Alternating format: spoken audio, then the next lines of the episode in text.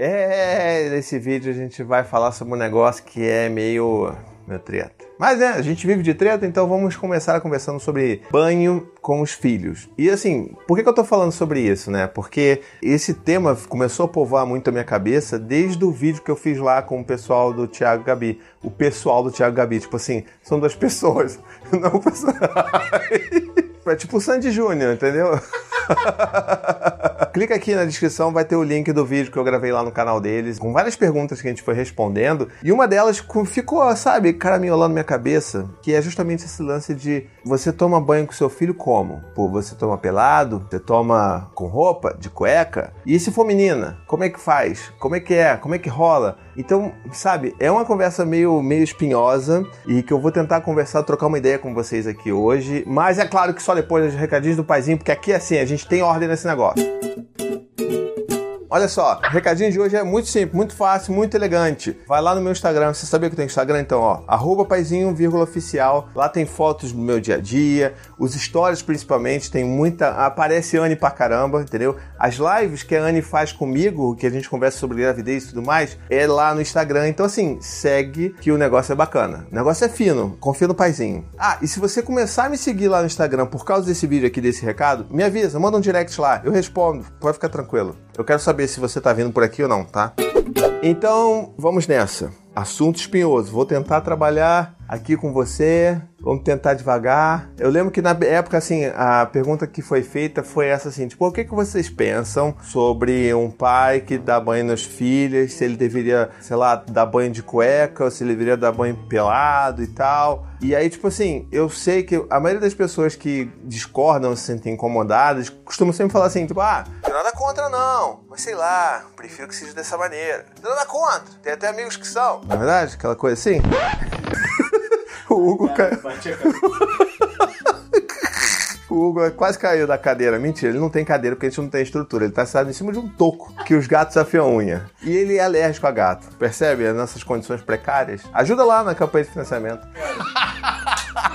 Mas então, vamos lá. É, eu sei, tem muita gente que tem medo e tal, e eu entendo, porque assim, existe realmente casos de abuso, existem casos, tipo, os casos de abuso normalmente são dentro da própria família, e isso é muito grave, a gente não deve fazer brincadeira com isso, nem né, desconsiderar isso. Mas eu acho que assim, dentro de uma condição que você tem lá, o pai que está sempre participando, está sempre dando banho tudo mais, por que, que ele deveria tomar banho de cueca? Na é verdade? Vamos pensar assim, eu gosto de fazer a pergunta sempre ao contrário. É, se fosse um pai dando banho nos filhos, será que alguém ia questionar que ele tomasse banho de sunga ou de cueca? Como é que fica isso? Como é que você pensa nisso?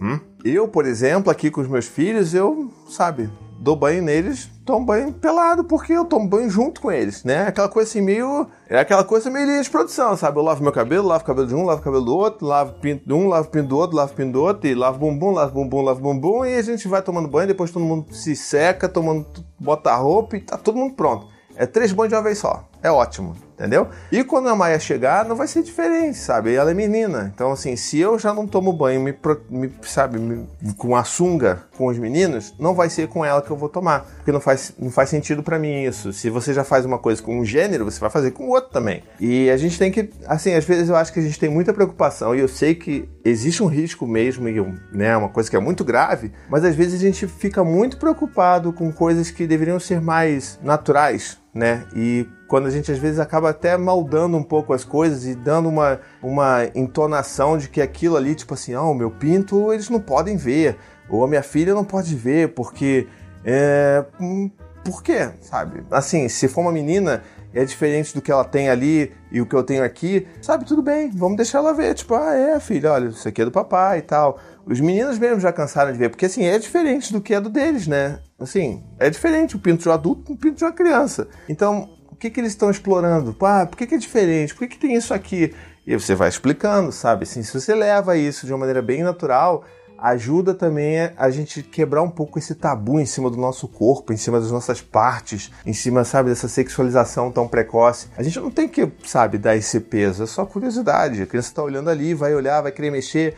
Então, assim, olha, toma cuidado. E aí você já pode usar, inclusive, isso para, sabe, ensinar limites e respeito com o próprio corpo. Assim, olha, filho, meu pinto, quem mexe sou eu. Seu pinto, quem mexe é você. Ninguém pode mexer no seu pinto Então, assim, se você vai lavar, eu, ó, eu te dou o sabão aqui, você vai, puxa aí, não sei o que, limpa e tal. Então a gente já pode começar nesses momentos a ensinar, ao invés de ensinar, tipo, tabu que tem que fechar e que é proibido, que não pode acessar, a gente pode ensinar, sabe, sobre essa coisa de da consciência com, com o próprio corpo e de quebrar esses paradigmas de que aquilo é uma área proibida ou de que aquilo é uma área erótica e que a gente não deveria falar sobre isso com os nossos filhos, sabe? Então eu parto muito desse pressuposto, sabe? Porque assim, deveria ser um negócio mais, mais natural, pelo menos na minha opinião. E quando a Maia chegar, inclusive, vai ser dessa mesma maneira.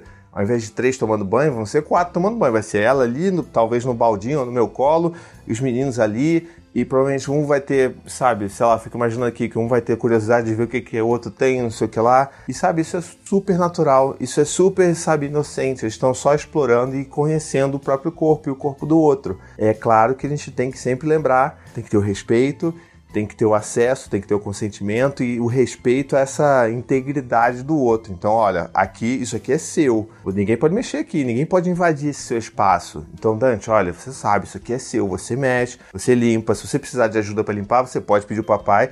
E aí, se você pede ajuda do papai, o papai vai mexer e vai te ajudar. Então, talvez se a gente olhasse essa coisa com um pouco mais de naturalidade, talvez ajudasse, sabe? A gente não, não teria essas preocupações, essas dúvidas e, tipo, a gente saberia analisar se existe uma situação de risco ali ou não, sabe? Então é isso que eu penso. E assim, eu não sei se ficou muito claro aqui, mas é claro, né, que existem determinadas idades que as crianças não vão conseguir lavar, os meninos não vão conseguir lavar o próprio pinto, as meninas não vão conseguir.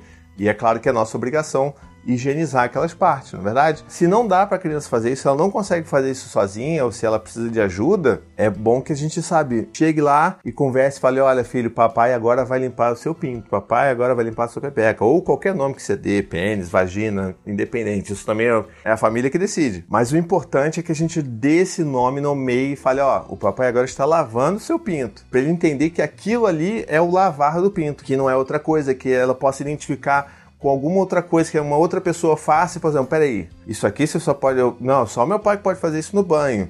Então a gente ajuda também a criança a criar essa consciência de que o banho, o lavar é aquilo naquele contexto, mas que coisas fora daquele contexto são coisas, sabe, que precisam ser relatadas para seus pais ou que não podem ser permitidas, porque o corpinho daquela criança, daquele ser, é sagrado, tá bom? E assim, eu queria muito ouvir de vocês o que, que vocês pensam sobre isso, sabe? Eu sei que é um assunto bem, bem difícil mesmo da gente falar, eu tentei, sabe, lidar com bastante tato com esse assunto, porque eu sei que tem muita gente que tem opiniões muito fortes sobre isso, então eu quero ouvir sua opinião aqui nos comentários, tá bom? Deixa aqui, vamos conversar e vamos ver se a gente chega num denominador comum, tá bom?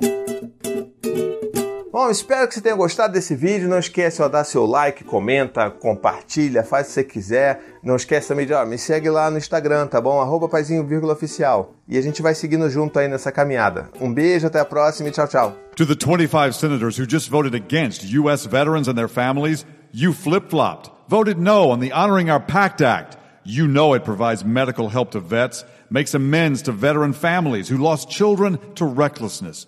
You voted yes just days ago. Why the flip flop? Don't put politics ahead of vets and their families. To everyone listening, contact your United States senators today. Demand they vote yes. Make the Honoring Our Pact Act law now. Paid for by SO.